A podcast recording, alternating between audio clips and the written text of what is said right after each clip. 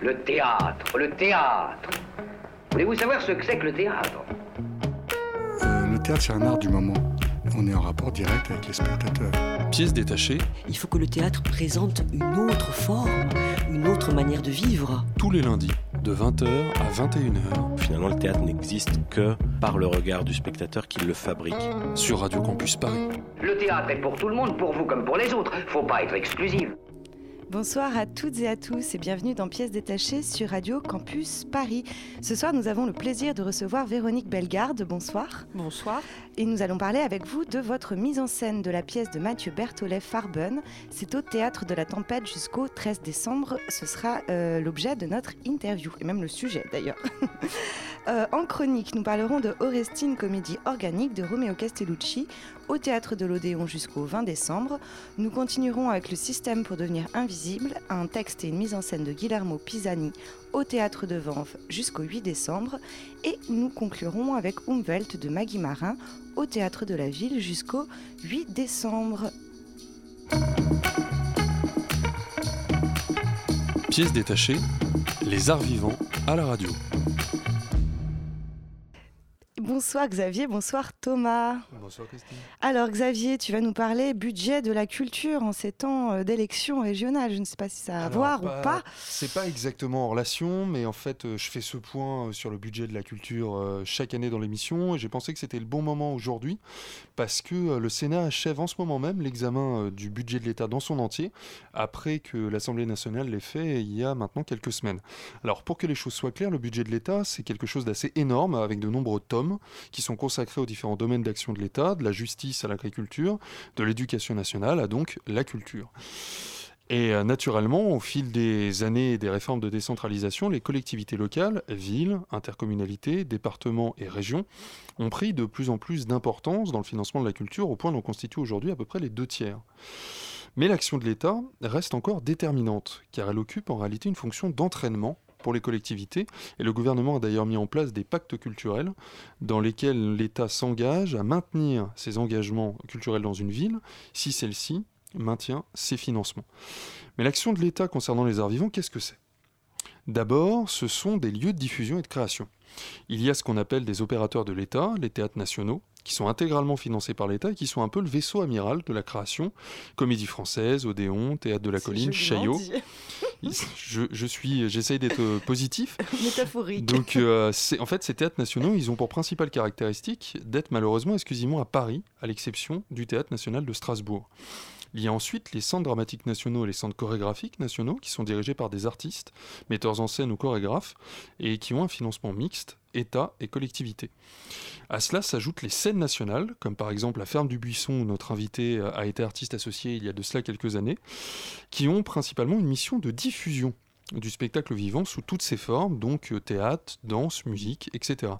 Et il y a également ce qu'on appelle les scènes conventionnées, des lieux locaux qui bénéficient d'une subvention de l'État mais qui est fléchée sur un projet spécifique, danse, jeune public, écriture contemporaine, etc. Je vais terminer avec ce qu'on appelle les autres lieux, qui ne rentrent dans aucune de ces catégories, mais qui bénéficient néanmoins d'une subvention de l'État. Et c'est le cas par exemple des théâtres de la cartoucherie, dont le théâtre de la tempête, où nous sommes allés découvrir Farben, mis en scène par Véronique Bellegarde. L'État subventionne également directement les artistes. Et d'ailleurs, les modalités sont précisément en train de changer, mais pour faire simple, les subventions sont en très grande majorité accordées par les services déconcentrés du ministère de la Culture, les DRAC, Direction régionale d'action culturelle. Celle-ci bénéficie d'ailleurs de budgets variés, puisqu'à titre d'exemple, la DRAC Île-de-France a un budget qui est dix fois supérieur à celui de la DRAC Champagne-Ardenne. Les compagnies peuvent- Champagne-Ardenne, je sais plus quoi d'ailleurs, Lorraine. euh, non, non, mais Ah pour l'instant, on est encore sur, euh, encore sur des changé de nom. financements euh, spécifiques par ancienne DRAC. Les, les compagnies peuvent bénéficier soit d'un conventionnement, qui est pour trois ans renouvelable, qui leur permet de créer dans une relative sécurité. Et c'est le cas d'ailleurs de la compagnie du Zéphyr de Véronique Bellegarde, qui bénéficie d'un conventionnement de la DRAC Île-de-France. Ou alors, les compagnies bénéficient d'une aide au projet pour un an, qui elle est spécifique à une création. Mais venons-en à présent plus précisément à ce budget pour 2016. Et disons-le tout de suite, pour la première fois depuis 2012, et j'ai même envie de dire, si on ne prend pas en compte l'inflation depuis 2007, eh bien le budget culture augmente. Mais bonne nouvelle 2,7% par rapport à 2015, qui représente en fait 190 millions d'euros. Alors, on n'est pas encore au niveau d'il y a trois ans, hein, restons, euh, restons euh, Modéré. modérés, voilà, mais saluons tout de même les efforts en période de crise économique. Alors, naturellement, cette timide augmentation ne doit pas être considérée comme suffisante, et j'espère qu'elle en appelle d'autres pour les années suivantes. Le ministère annonce en particulier dans cette augmentation une augmentation de 12,7 millions qui est consacrée à la création artistique, ce qui est bien, mais évidemment assurément insuffisant. Cette augmentation, c'est la conséquence logique des assises de la jeune création qui s'étaient tenues au printemps dernier. Et euh, elle a pour objectif de consolider l'emploi artistique et d'aider au renouvellement des générations et des esthétiques. Elle sera principalement fléchée vers les compagnies et les ensembles indépendants. Ce sera donc 5,5 millions d'euros pour financer des mesures qui sont issues des assises de la jeune création, donc en soutien aux jeunes artistes, et 7,2 millions d'euros pour consolider et renforcer les interventions de l'État sur l'ensemble du territoire, y compris les lieux de diffusion dont je parlais tout à l'heure. Alors naturellement, il conviendra au cours de l'année 2016 d'a- d'analyser en détail de quelle manière ces nouveaux crédits vont être utilisés. Alors pour terminer, un mot sur l'enseignement artistique et culturel, dont j'ai pas encore parlé, qui est évidemment un domaine essentiel où l'État doit prendre toute sa part, et il se trouve que c'est un des objectifs affichés haut et fort par le gouvernement. Alors avec 99,5 millions d'euros, soit une augmentation de près de 22% par rapport à 2015, le ministère veut renforcer de manière significative ses actions en matière de démocratisation culturelle. Plus particulièrement, les crédits consacrés à l'éducation artistique et culturelle atteindront 54,6 millions d'euros. C'est une augmentation de plus de 13 millions par rapport à 2015, donc une augmentation de 34%, et de même 80% par rapport à 2012. Enfin, concernant l'enseignement supérieur culturel, dont on parlait beaucoup la semaine dernière avec euh, la directrice du Conservatoire national supérieur d'art dramatique, le ministère consacrera cette année 850 000 euros supplémentaires au développement des classes préparatoires pour l'enseignement supérieur culture. Alors vous l'aurez compris, et c'est la première fois que je le dis depuis que je suis dans cette émission, il y a du mieux. Mais c'est un mieux timide, pour ne pas dire autre chose, et qui nécessite d'être vigoureusement consolidé.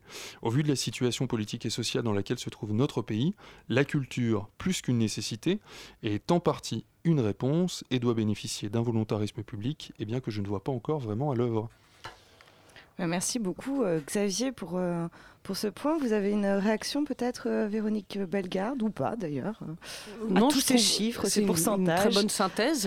Effectivement, je trouve capital de soutenir la création indépendante. C'est de là qu'émergent les choses les plus passionnantes qui renouvellent l'art sous toutes ses formes. Alors justement, euh, les formes de l'art, euh, on va parler donc, euh, donc de la vôtre avec Farben, votre nouvelle mise en scène au Théâtre de la Tempête. Je vais me permettre un petit résumé pour nos auditeurs. Farben en allemand, ça signifie couleur. Et dans ce spectacle, eh bien, ce sont les couleurs qui structurent l'action puisque la pièce est composée de quatre tableaux, chacun intitulé selon une couleur de gaz jaune citron, vert acide, bleu ciel et rouge sang.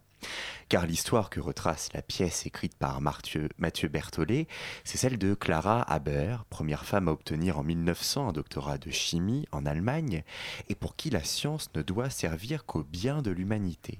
Et également l'histoire de son mari, Fritz Haber, considéré comme le père de l'arme chimique, puisque ses travaux sur le chlore ont servi à l'élaboration des gaz toxiques utilisés pendant la Première Guerre mondiale, puis plusieurs années après dans les chambres à gaz de l'Allemagne nazie. Ce sont donc deux visions de la science qui s'affrontent, la science au service d'un idéal contre la science au service du pouvoir et des intérêts étatiques. Le combat de Clara Haber a également lieu sur le terrain de l'accès des femmes au métier des sciences et de la recherche, où là encore, elle affronte son mari pour qui la place des femmes est au foyer. Ce sont des combats à l'issue tragique, tragédie individuelle et aussi tragédie collective. Euh, comment s'est passée euh, la rencontre avec l'auteur de, Farben, Mathieu Berthollet? Qu'est-ce qui vous a séduit dans, cette pièce et dans, son écriture en général? Bah, c'est qu'il euh, qu'il parle à la fois de, l'invention scientifique et qu'il in- il invente aussi une forme artistique. Et ce, mix des deux, j'ai trouvé ça euh, euh, très, très tonique. Je trouve que ça, ça aiguise le regard. Et donc, j'ai fait du coup des tas de recherches sur, sur cette femme et j'ai rencontré le destin de, Fritz Haber à travers elle. Et c'est un fait historique qui est assez ignoré en fait, de savoir que c'est un, juif allemand qui a inventé le gaz moutarde après il a inventé le zyklon euh, qui a servi aux chambres à gaz, mais euh, il est mort avant, donc il n'a pas su. Et, je trouve que c'est alors là une, tragédie incroyable et, de, de, percevoir cette, cette espèce de, folie qui s'est prise d'un homme, euh, d'un inventeur, de quelqu'un de brillant, d'intelligent, qui était l'ami d'Einstein et tout ça, et qui a, qui a mis toute cette intelligence euh, au service de, l'armée, du pouvoir, mais de sa vanité aussi. Il voulait absolument prendre une revanche, euh, arriver socialement, et il, a, perdu la tête. Et je trouve que c'est un sujet assez éternel concernant l'être humain, euh, la folie du pouvoir.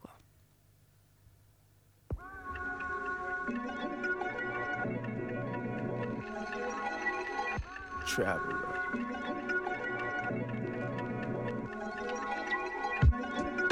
the process of continuation, the move. The traveler, the process of continuation, the move. The traveler, the process of continuation, the move. The traveler, the process of continuation, the move. My time travel existence is a slight mission moving the courses.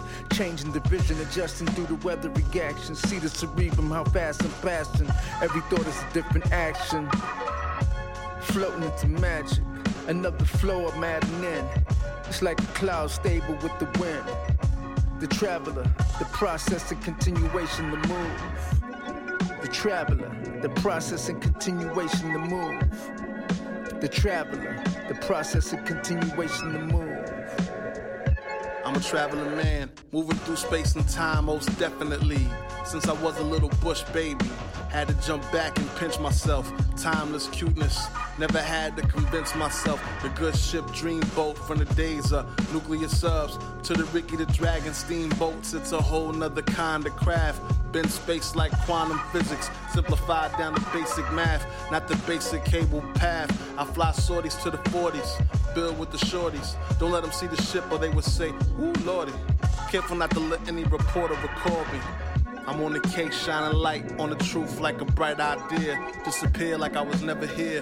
An icon amongst ions to have no fear when I appear in your clear blue ionosphere. The traveler, the process and continuation of move. The traveler, the process and continuation of move. Breaking it down to another groove. Dialect, formatted, detached, reattached syncopated formats. The process of the messenger ease into another zone, like a walk through a polygonic time traveler. Time traveler. Continuation. Time traveler.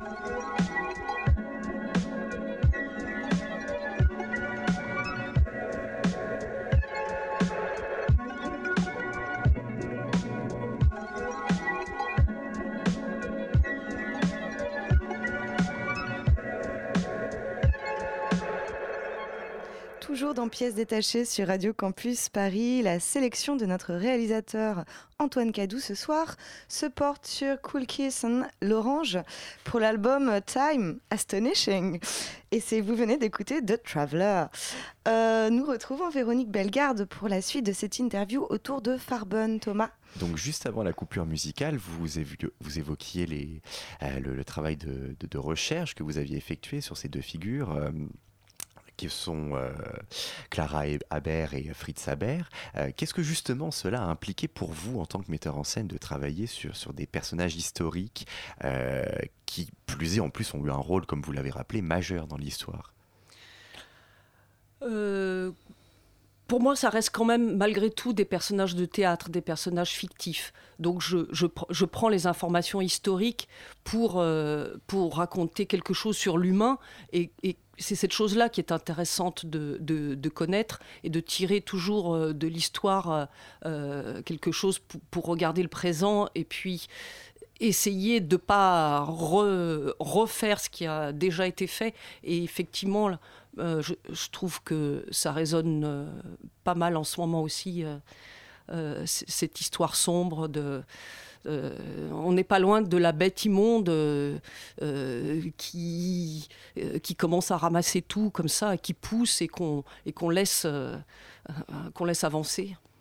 Mais euh, pour en venir maintenant à, au, su, un, des autres sujets euh, de, Farben, qui est donc euh, la science, donc pas étonnant de voir que, que celle-ci, elle occupe une place importante hein, dans votre scénographie, dans votre mise oui. en scène, car euh, ben, notamment les comédiens euh, jouent en direct sur le plateau un peu aux chimistes. Hein, il y a des expériences qui sont réalisées, des réactions chimiques qui ont lieu.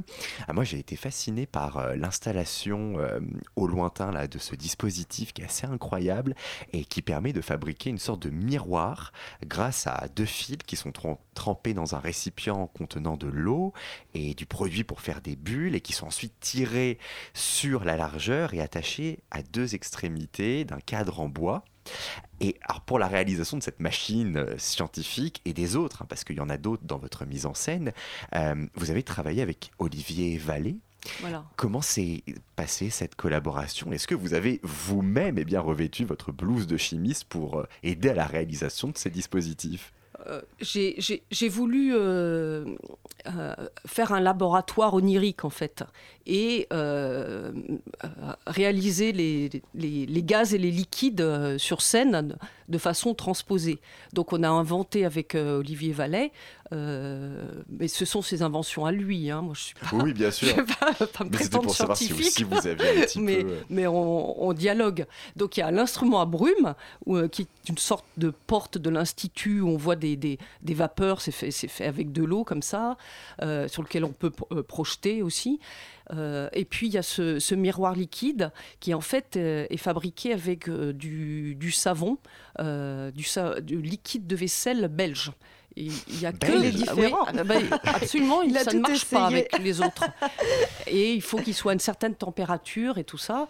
Donc c'est une invention pour laquelle il a reçu le prix Art et Sciences, Olivier Vallet, et que j'ai intégré euh, euh, dans mon spectacle. J'ai vu qu'il avait inventé ça et euh, j'ai trouvé qu'il y avait une, une accointance immédiate avec le spectacle. Et l'instrument à brume, c'est quelque chose qu'on avait déjà inventé pour un autre spectacle ensemble, qu'il avait fait spécifiquement euh, pour moi. Est-ce que c'est donc pas la première collaboration Non, non, on l'a fait avec l'instrument à pression, un texte de David Lescaut euh, avait, que j'avais mis en scène. Et en fait, pour, euh, pour expliquer le, le, principe général de la pièce, donc euh, c'est au, moment du suicide de, Clara Haber, il y a toute sa vie qui, qui défile euh, comme au, au, moment de, sa mort, on voit les moments importants, euh, euh, émotifs, sensoriels, les choses qui nous ont marqués, qui, qui comme ça euh, reviennent de façon un petit peu chaotique. Là, l'ordre chronologique a été gardé. Et donc, on est dans la tête de Clara et dans une sorte de songe. Donc, tout est un petit peu déformé, transposé. Du coup, ce miroir liquide bouge. Et donc, les images, les reflets qu'on voit ah oui, amènent ça, un, ça, la, la, ouais, ouais. Le, le, fantasme et les, les images mouvantes qui rappelle euh, là aussi la fluidité du rêve. Ah, justement, tant qu'on en est dans, dans, les éléments scénographiques, on parlait de celui-là. Moi, il y en a un autre que, que je, par rapport auquel j'aimerais vous interroger, c'est le tapis de gazon. Ah, parce que c'est quand même un élément qui, qui est important oui. par sa taille et par sa disposition centrale. Euh, il matérialise vraisemblablement un jardin, donc celui où Clara Haber se donne la mort au début de la pièce, mais aussi à la fin de la pièce. Mais j'ai du mal à à comprendre en fait pourquoi cet élément il, il, restait sur le plateau du début à la fin euh, avec en plus des actions qui s'y déroulent alors qu'apparemment c'est pas des actions qui sont censées s'y dérouler et encore moins à l'extérieur. Du coup c'est vraiment un élément qui de scénographie qui m'interroge ce, ce Par, sapis parce qu'en fait euh, euh, eff effectivement elle se suscite dans le, dans le gazon de l'institut Et ah, c'est le gazon de l'Institut. C'est le gazon de l'Institut. Il le dit à un moment, il dit euh, et l'Institut, euh, euh, un, jardin, un banc et tout ça. Il, Fritz Haber le, le, place, l'Institut, donc elle se suicide dans, dans le gazon de l'Institut et il devient les champs d'Ypres. Elle le dit plusieurs fois. Les champs de bataille, Ypres, en Belgique, c'est là qu'ont eu lieu les effets de gaz. Donc c'est comme dans le rêve, un élément devient un autre, ressemble et devient un autre. Et euh, également, toujours dans, pour continuer sur cette thématique scénographique, euh, mise en scène notamment la musique. Euh, il y a une forte présence de la musique, euh, notamment Hélène Delavaux, hein, qui chante, très bien d'ailleurs, plusieurs chansons au cours du spectacle, aussi bien en français qu'en allemand. quelle place, signification vous avez voulu justement donner à la musique dans votre mise en scène au regard du, sujet traité? Oui, effectivement, euh, pour moi, c'est une part très importante du spectacle, la musique. d'une part, c'est quelque chose de, sensoriel et d'émotif, mmh. qui crée aussi du lien. Euh, parce que ce sont, des instants. En fait, dans l'écriture, il y a 150 scènes, séquences sur euh, une heure et demie. Et donc j'ai travaillé à fondre euh, toutes ces séquences comme ça, comme quelque chose qui, qui se métamorphose et qui est comme si c'était un grand plan séquence et que les choses bougent comme ça. Et euh, la musique aussi euh, permettait de, montrer un peu les, frictions artistiques. C'est-à-dire qu'il euh, y, a, une part assez classique dans la musique.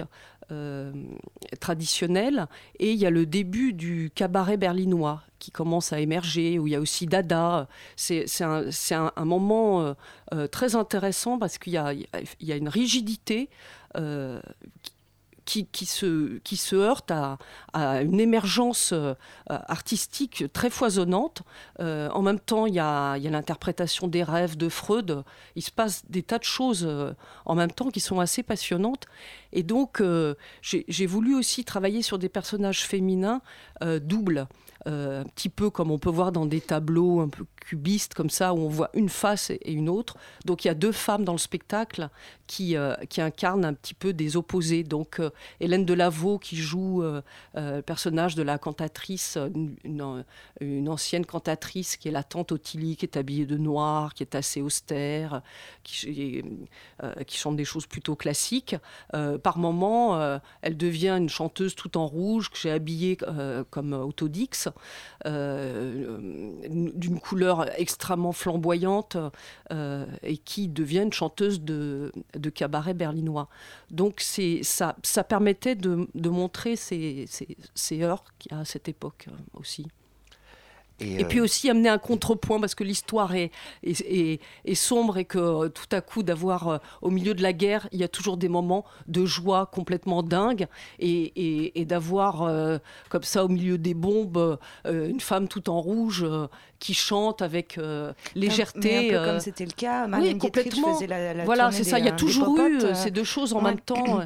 Euh, y a, y a, au, moment de la destruction, il y a des jaillissements de vie complètement fous.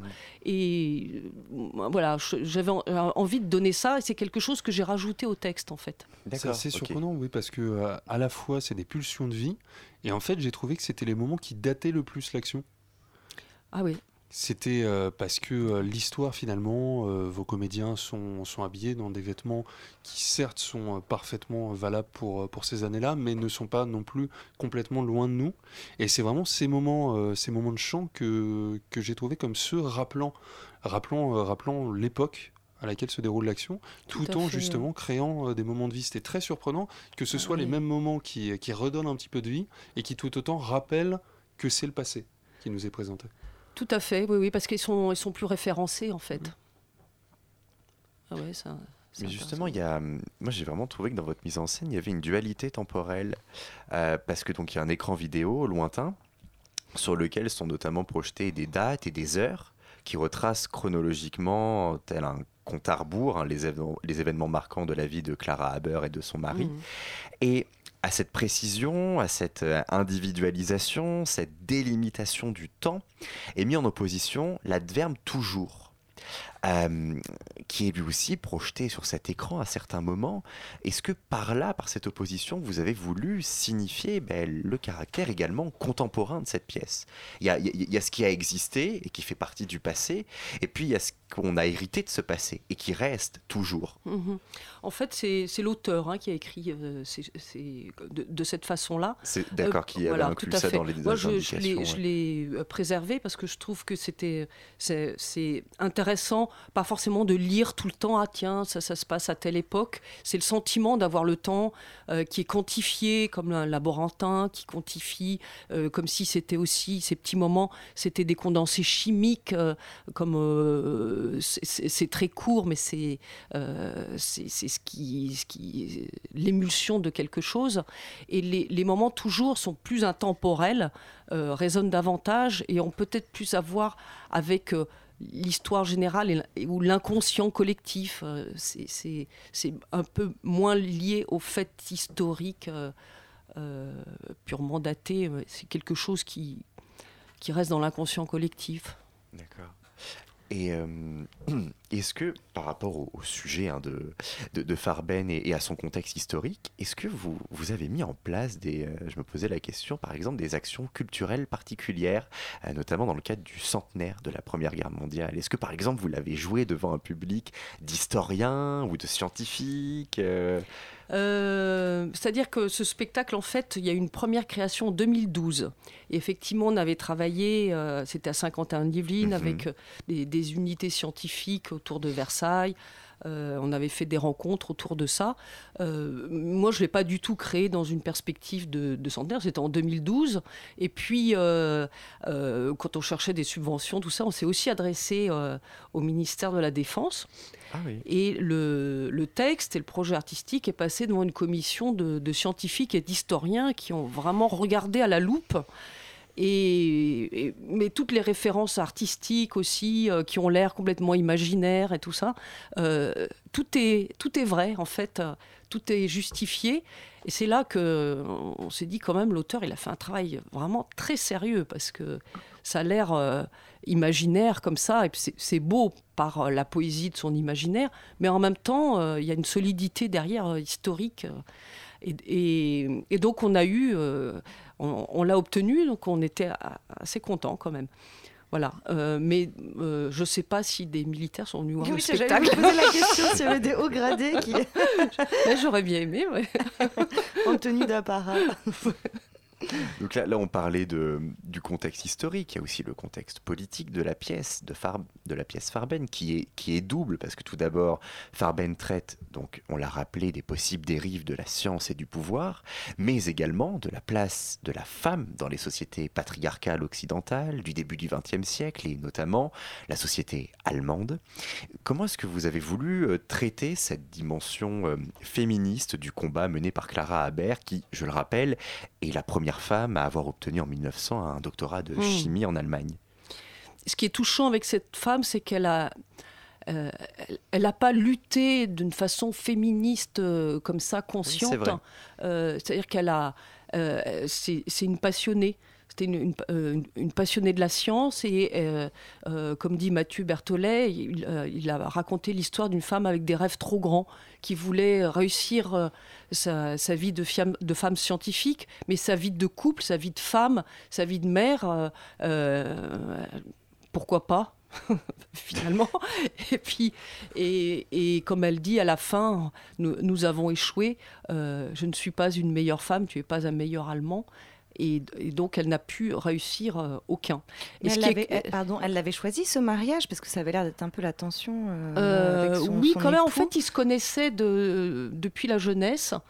Et ça a, été, une petite séquence. Elle a eu son mot à dire, je veux dire. Oui, oui, oui. Il y a une petite séquence où il dit Imaginez-vous un couple de scientifiques, deux bureaux, euh, égaux, travaillant ensemble pour la science. Et elle dit oui, et pour, pour le bien de la science, elle dit oui, et pour le bien de l'humanité. Elle rajoute toujours ça, parce que lui, il oublie toujours de dire et le bien de l'humanité. C'est la science, la science. Mais à quoi La science, à quoi elle sert? Et euh, alors, malheureusement, un Farben, bon, on l'a déjà dit, on révèle rien en, le disant. C'est une histoire qui commence et qui finit mal avec donc le suicide de Clara Haber, euh, qui est, vous le dites vous-même hein, dans la note d'intention, un, symbole fort, un geste politique, ce suicide. Car euh, même si historiquement on semble pas connaître les raisons précises hein, de son suicide, elle n'a pas vraiment laissé de, de, de lettres. Si, si, elle ah a bon, laissé une lettre. Ah, j'avais mais aucune trace. Euh... Euh, mais on, à la fin, il la brûle, la lettre. Ah bah alors du coup on sait pas. Non on sait pas. Donc on reste oui, oui, non mais c'est pour dire elle a laissé ah, une lettre elle a quand même laissé, et que on lui a, sciemment, on a euh, voulu faire croire comme il y avait une autre femme qui commençait à arriver là autour euh, Charlotte Nathan que c'était par jalousie etc. Et donc ça a été ça a été étouffé. Voilà. En tout cas, il y, y, a quand même euh, historiquement un, un, un, un flou sur, sur ces raisons-là. Euh, bon, Oui. Bien qu'on peut quand même tout de même supposer fortement qu'il ait été motivé, ce geste, en partie par la, la trahison de l'idéal scientifique, euh, par, son ma- par son mari, hein, idéal selon lequel la science doit œuvrer au bien de l'humanité et non pas à sa destruction. Euh, D'autant plus qu'elle-même, hein, elle est chimiste de formation et de profession. Oui, c'est-à-dire qu'au début elle a travaillé avec lui et euh, elle a aidé à, à faire la synthèse de l'ammoniac. Oui, donc elle, oui. oui C'est euh, d'autant la- mais c'est d'autant plus désespérant, c'est que Oui, malheureusement, c'est tellement pas surprenant. que, que- oui oui non mais qu'en Mais plus ouais. euh, ils l'ont ils l'ont trouvé ensemble Ouais, ouais, et qu'après il l'utilisait pour ça quoi. ouais. Et elle a tout le temps essayé d'empêcher. Oh là là. Et donc, malheureusement, elle n'y est pas parvenue et, son idéal s'est s'est retrouvé euh, un peu mis à mal. Est-ce que vous pensez justement qu'on vit malheureusement dans, un monde où, où les idéaux euh, finissent toujours au bout du compte par être trahis Ben, un peu quand même, hein, mais Ouais. faut rester optimiste. Faut rester optimiste, mais malgré tout, c'est. Bah, c'est là que la création, enfin j'imagine, Oui. c'est là que la création peut agir justement, c'est qu'elle Ben, nous permet de euh, continuer Moi, en j'essaye créant, de, parler au monde euh, avec euh, les outils euh, de la création, de la poésie, euh, de la couleur et de d'ouvrir sur euh, d'autres mondes où, on- où il n'y a pas que la vanité, l'argent, euh, le pouvoir euh, qui guide l'humanité. Ouais, euh, Bah oui, bah espérons, que- espérons effectivement que ces, ces- ces valeurs qu'on défend tous ici euh, puissent, euh, on ne puisse pas en parler euh, de manière euh, euh, définitivement datée. Ah, par la non, suite. non, non, non. Et que Farben contribue à tirer des leçons du passé? Oui, absolument. Puis déjà, c'est bien aussi parce que ça permet aussi de connaître cette ouais. femme qui. Enfin, le, le Mm. fait que Mathieu Berthollet ait pu s'intéresser euh, à son parcours, que vous-même euh, vous en ayez euh, fait une mise en scène, c'est toujours Elle est- intéressant aussi. Dans là, je sais qu'il y avait eu en, en septembre, il me semble, au moment des journées du, du patrimoine, une tentative dont je ne sais pas trop ce que ça avait donné, mais qui était des journées du matrimoine.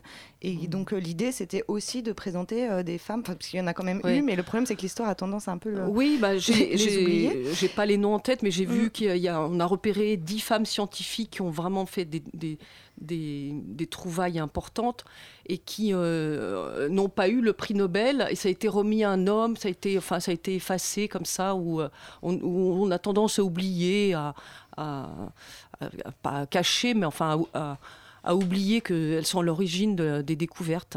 Voir qu'on les spolie. Hein, Oui, voilà. Ça arrive aussi. Alors hein. pour, euh, pour Clara Haber, c'est d'autant plus euh, cruel qu'au même moment, il y a, il y a Pierre et Marie Curie. Ben oui.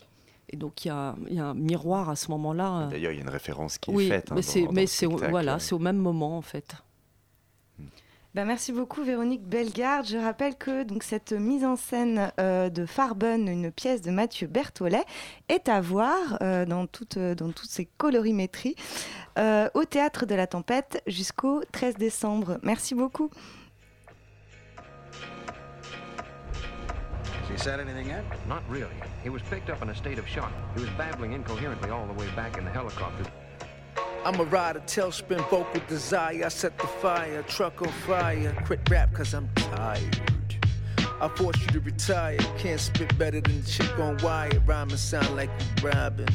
I don't feel what you vibing. Pick, see how you describing. Don't try to be stars with disguises. Anybody rapping with a vagina, go be with the wife and kids. Satan try to hide, pull the top off a manhole. I show you where the devil is. I'm a nice guy. I get your girl in a pair of wigs, cause she need that crazy glue your lips together.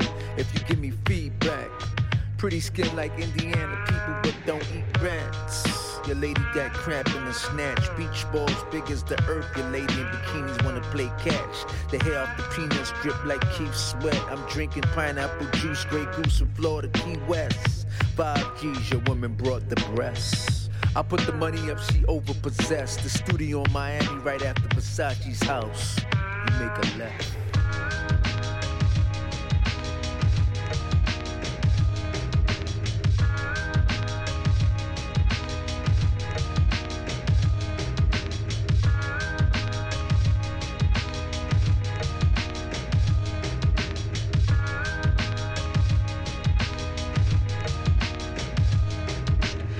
Somehow got word of it, and there are three or four thousand people out there waiting for us. I span land with small motions. I toast oceans. I hoist open gates to soundscapes that trigger thoughts. Drunken master after brew that I swig a lot. Black man who run off RAM and 12 gigawatts. Nuclear response once the rhyme is launch. Armageddon starts. Snack on all the car body part. If Shardy Yard enters temples, the center trembles. Walls crumble since the artiste was not humble. I moved from 1823 to 2053 casually. Time creates casualties actually. Whether Great Plague or your homie Bruce with the fake leg. Kamikaze bomb, brother, time moves on. By the light blue dawn, I see avarice, nefarious characters reaching for the life after this. But the present will hold still and give you blue pill when the gods descend to witness dominions of true will. Yes, Lieutenant? Don't you have a healing ray in your office? Oh, sure, Lieutenant. How did you happen to come to the 25th century?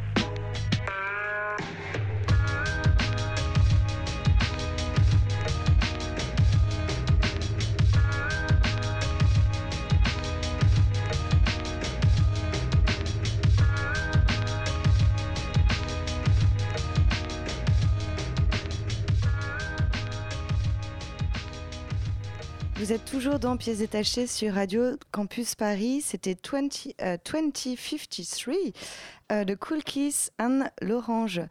Tout de suite, le tour de table de l'actualité théâtrale.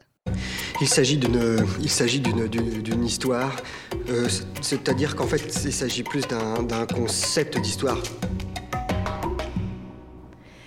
Alors ce soir, nous allons parler de l'Oresti de Romeo Castellucci, du système pour devenir invisible de Guillermo Pisani et de Umwelt de Maggie Marin.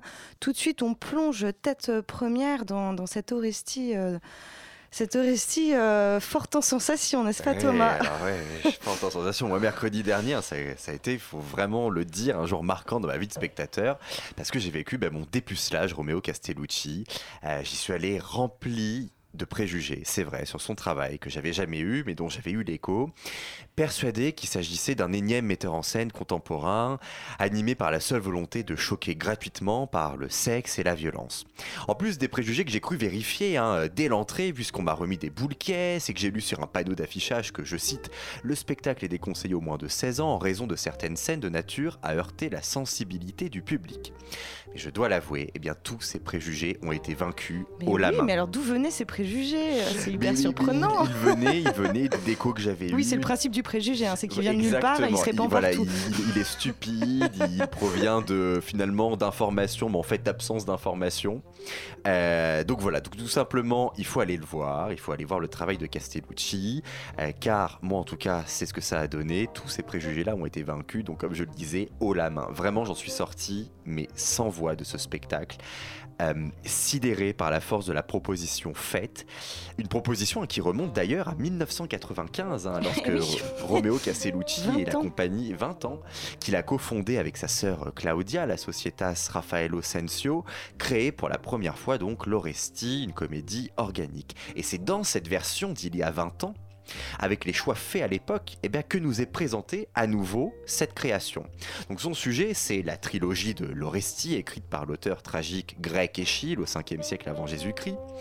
Euh, petit rappel, donc trilogie, trois parties. La première partie, intitulée Agamemnon, relate le retour de ce dernier, alors roi de Mycène après la guerre de Troie, et son meurtre par sa femme Clytemnestre, qui souhaitait ainsi venger la mort de sa fille Iphigénie, sacrifiée par Agamemnon avant de, afin de calmer les vents pour partir guerroyer à Troie. Eh, les histoires de famille euh, grecque ancienne, Ah euh, ouais. Et c'est puis quand alors même, c'est euh, pas assez fini costaud. avec la deuxième partie donc de cette trilogie, les coéphores, qui marquent les retrouvailles entre Électre et Oreste, tous deux fils et filles d'Agamemnon et de Clytemnestre.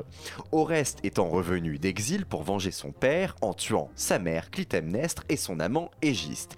Et enfin, la dernière partie, les Euménides, montre Oreste poursuivi par les Érinies pour le matricide commis jusqu'à ce qu'Athéna, saisie par Apollon, protecteur d'Oreste, ne remette le jugement de ce dernier au tribunal de l'aéropage, suite auquel Oreste est acquitté.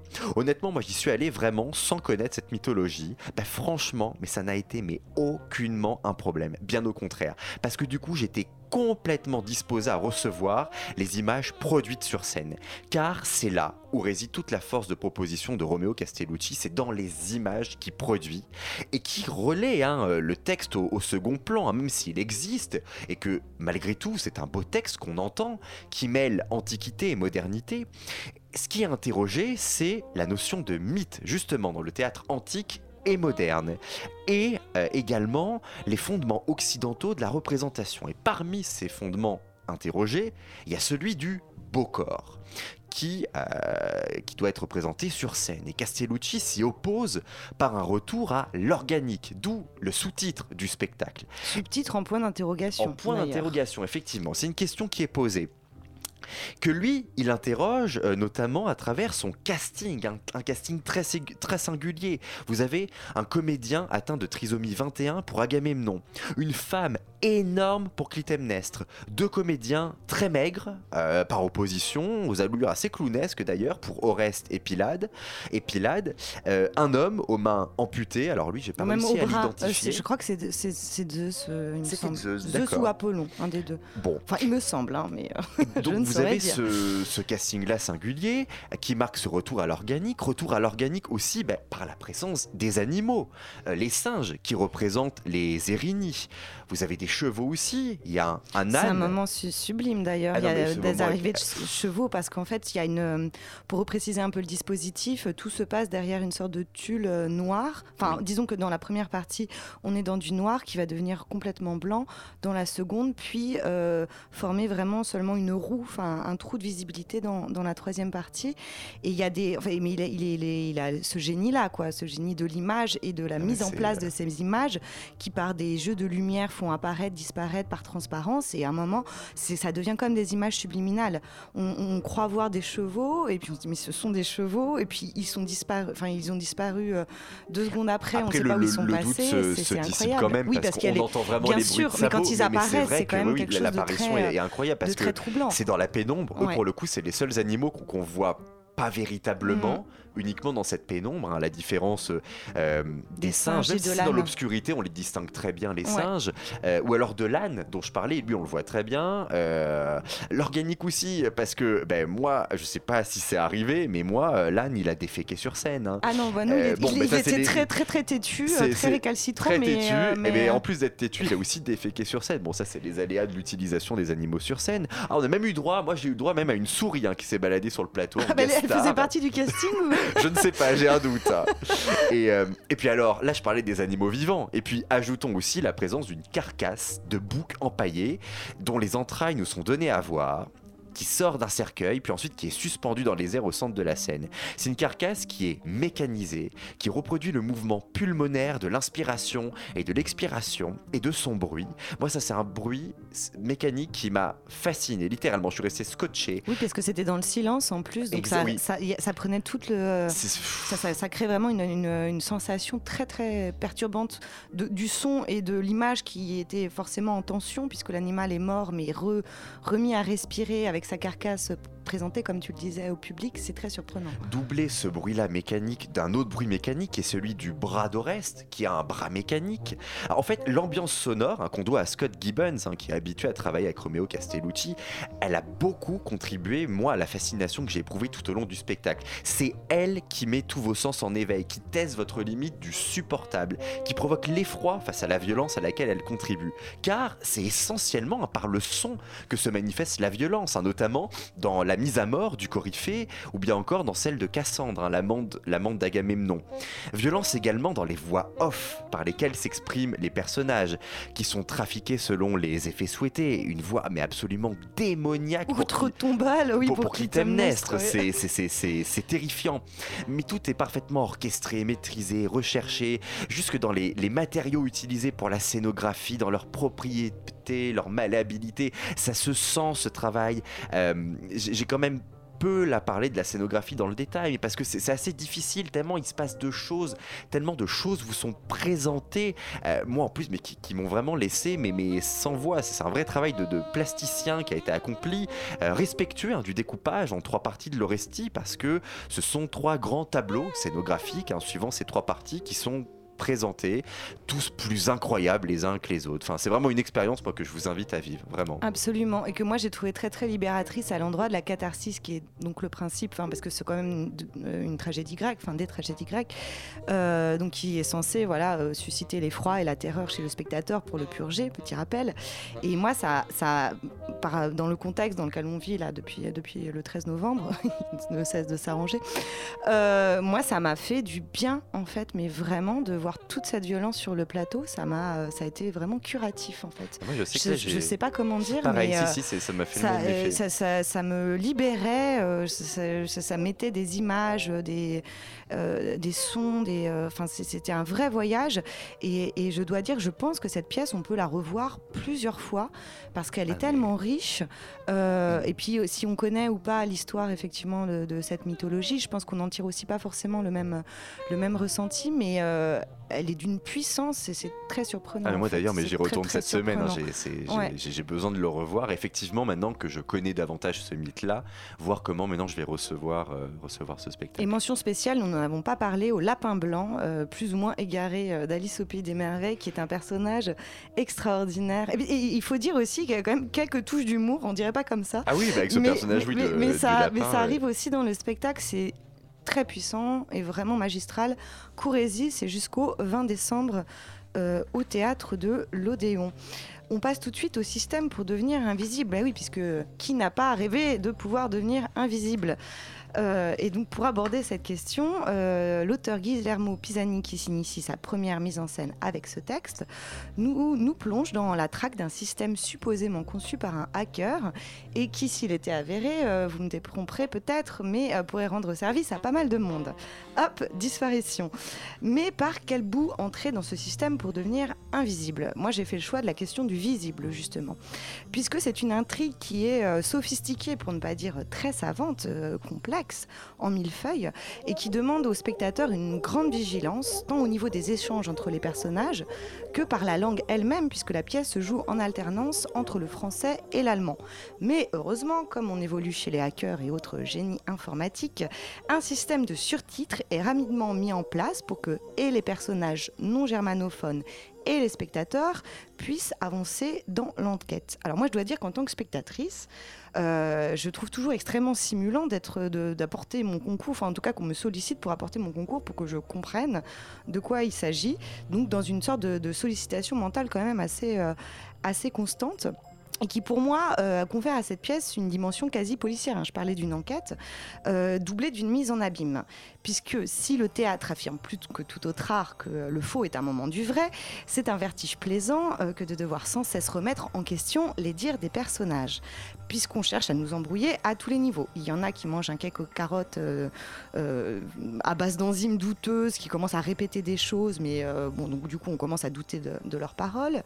D'autres affirment quelque chose dans, l'échange, mais ils font absolument autre chose sur scène ou une voix off qu'on entend qui nous fournit des informations dont on, on doit déterminer pour soi si c'est du lard ou du cochon. Mais trêve de charcuterie, pour revenir à ce visible et à ce concret de, de mise en scène, euh, l'action se passe au sein d'un appartement berlinois qui est dénudé, il y a un lit, une chaise et euh, des fameuses boîtes euh, écran en fait euh, qui permettent la projection de, de ces surtitres. C'est- carrément des télés. hein, voilà, des télés, ouais, voilà. Et des, des- des câbles qui pendent, qui, qui pendent un peu partout. Tout ça est tout à fait normal puisque Doudou habite ici avec sa colocataire Inge et euh, qu'ils ont piraté le logiciel du ministère du Logement, d'où euh, l'aspect dénudé de l'appartement. Doudou de son vrai nom Heiner, est donc le créateur du fameux système pour devenir invisible que veulent lui voler le couple formé par Mia et Marcos. Prenez des notes, hein, accrochez-vous. Et pour ce faire, bien sûr, rien ne vaut les capacités de séduction féminine.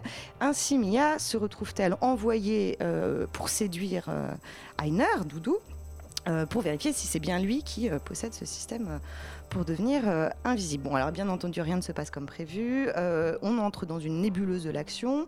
On rencontre la fameuse Inge colocataire, bibliothécaire qui se rêve romancière, et pour cela espionne les conversations euh, de ses voisins, parce qu'en fait, enfin, le, le- le milieu hacker, ou en tout cas le milieu de, programmation, de choses comme ça, est démultiplié dans la pièce. Il y a un système d'alarme qui détecte des mouvements suspects, il y a ce système d'écoute, donc on peut écouter les conversations des voisins, etc., On a ensuite un autre personnage encore qui arrive, Ralphie, qui va pas non plus nous simplifier la tâche, puisqu'il prétend être un chansonnier est-allemand, Wolf Biermann, en provenance directe des années 70. Donc on- les personnages lui disent Ah, Ralphie, tu es là? Il dit Mais non, je suis Wolf Biermann. Euh, et puis il va muter plus tard en sa belle-fille, Nina Hagen, avec force couette et, euh, et passion pour Jésus-Christ, euh, ce qui caractérise Nina Hagen, et ses chansons bien sûr. Et du coup, voilà, donc ça, on baigne un peu dans cette, atmosphère et on est très très sollicité en tant que, spectateur. Après, pour moi, voilà, moi cette pièce, je la trouve vraiment extrêmement brillante dans son écriture, dans, la manière dont sont tissées vraiment les, les différentes intrigues, les différents euh, euh, échanges euh, et aussi niveau de est-ce que c'est vrai, est-ce que c'est faux, on est tout le temps sollicité et qui a encore également le mérite de proposer des références socio- sociologiques fines, puisque ce système pour devenir invisible évoque et de loin en loin le comité invisible, son opus à nos amis, dont on entend un extrait à un moment. On a Luc Boltanski qui est cité également un passage. On nous parle de, et on nous informe, on nous enseigne sur la réforme des ludites, euh, donc ces ouvriers anglais qui détruisaient leurs machines euh, qu'ils croyaient responsables de leur aliénation. Bref, euh, il y a quand même un terreau, on va dire, euh, hacker, militant, alter, on va dire, qui est tout à fait bien mis en place. Et par ailleurs, c'est aussi ludique. Enfin bon, en tout cas, moi j'ai rigolé. Et voilà, et donc je, dois dire que moi j'ai passé vraiment un très bon moment. Je pense que le, rythme général de la pièce peut gagner en se resserrant, il me semble. Mais euh, vu la complexité de, la mise en place... Ah oui, et j'ai oublié de dire quelque chose, qui est que dans cet univers qui est quand même très froid, hein, voilà, c'est euh, vraiment euh, squat berlinois, il n'y a pas grand-chose dedans, je trouvais troublant, enfin j'étais troublée par l'expression du désir et d'une sexualité latente chez les, chez les personnages. Voilà. Moi, il y a pas mal de choses auxquelles j'ai pas eu accès, notamment à. à- à- j'ai pas réussi en fait à dépasser le premier niveau, qui est Mhm. celui du de l'histoire qui nous est racontée, cette histoire euh, d'espions, de hackers. Euh, j'ai entendu le reste, je l'ai aperçu. J'ai surtout été sensible moi hum, aux, aux références au, au début de, de l'ère informatique, avec euh, la scénographie que tu décrivais, les télé à, cube- à tube cathodique, le tourne-disque, les câbles. Ah oui, parce qu'on entend Kraftwerk, effectivement, voilà, régulièrement, bah, ah un oui, groupe voilà. de Düsseldorf. un groupe allemand qui a quand même vraiment marqué les années 80 euh, dans, dans- dans l'univers de la musique électronique. Euh, et j'ai entendu aussi toutes les autres références justement à, à- à la RDA notamment, mais, mais en lisant la note d'attention, euh, apparemment ça allait plus loin que ça, hein, que c'était un récit qui se faisait sur les récits ayant motivé l'action politique au 20e, 21e siècle, depuis le communisme d'après-guerre, la construction de la RDA après le nazisme et le no futur punk des années 70 jusqu'à l'utopie religieuse New Age et le terrorisme islamiste. Moi, ça, c'est vraiment des choses que, qui, qui, qui m'ont pas parlé, auxquelles Pas- pas- parce que tu, euh, enfin tu, tu, comment dirais-je, tu avais pas le sentiment qu'il fallait que tu mettes en doute la parole, euh, par exemple, de Ben tes, non, ben euh, moi c'est des vraiment, c'est- c'est- c'est c'est vraiment drôle. Moi, Ouais. je, euh, en parcourant le dossier de presse, en réinterrogeant mon expérience de Ouais. spectateur pendant ces, ces, ces presque deux heures, ah, ah, non, ça ne, non, à aucun moment j'ai remis en doute. euh, Parce qu'en fait, il y a, je pense, hein, quelques indications qui sont données, euh, puisqu'ils ont tout un système. En fait, Mia doit, euh, enfin, c'est un système à l'ancienne avec un mouchoir rouge, euh, vert si elle doit l'agiter à la fenêtre, si c'est si c'est bien le hacker supposé, rouge si c'est si c'est pas lui. Il y a toute une histoire autour de pilules qui sont censées aussi provoquer la mort, mais dont elle prétend que ce sont des pilules allergie. Et je pense qu'en fait, l'auteur cherche à, à vraiment donner des petits signaux comme ça pour le spectateur, où il y a, mais bon, et ça demande vraiment une grande, une grande concentration, enfin, je, je crois, mais il y a des signaux qui nous sont donnés et, euh, et- et qui amènent au bout d'un moment, par exemple, ils se répètent. Ils disent plus euh, l'histoire du cake aux, carottes. Euh, Oui, il, c'est il vrai, se met à se répéter et, par, sont, et par des choses assez fines en fait. Je pense que c'est euh, le, le- le- le but est de vraiment de voilà de troubler. euh, euh, Enfin, est-ce qu'un personnage nous dit la vérité ou est-ce que quand un personnage parle sur un plateau, on doit prendre ça pour argent comptant ou pas? Et à cet endroit-là, je trouve ça vraiment malin en fait. Voilà. Et bien, si vous voulez savoir si euh, vous trouvez ça malin aussi, euh, c'est au théâtre de Vanves jusqu'au 8 décembre.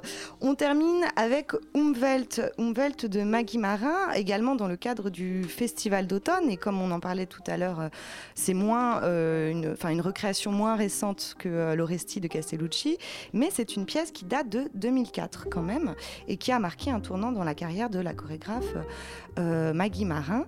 Donc, c'est un dispositif avec euh, des sortes de, de rectangles, en fait, qui, euh, qui m'a évoqué, euh, vous savez comment ça s'appelle euh, dans les fêtes foraines, là, le truc du Palais des Glaces, là. C'est ça, mais euh, avec que euh, des rectangles, en fait, qui sont disposés et qui permettent, en fait, d'avancer comme dans un labyrinthe, mais c'est pas une boîte fermée. Est-ce que je me fais bien comprendre? Donc on- voilà, on a un dispositif fixe euh, de ces rectangles posés à côté les uns des autres, comme des dominos en fait, qui seraient en quinconce. Voilà, je pense que ça c'est une image parlante.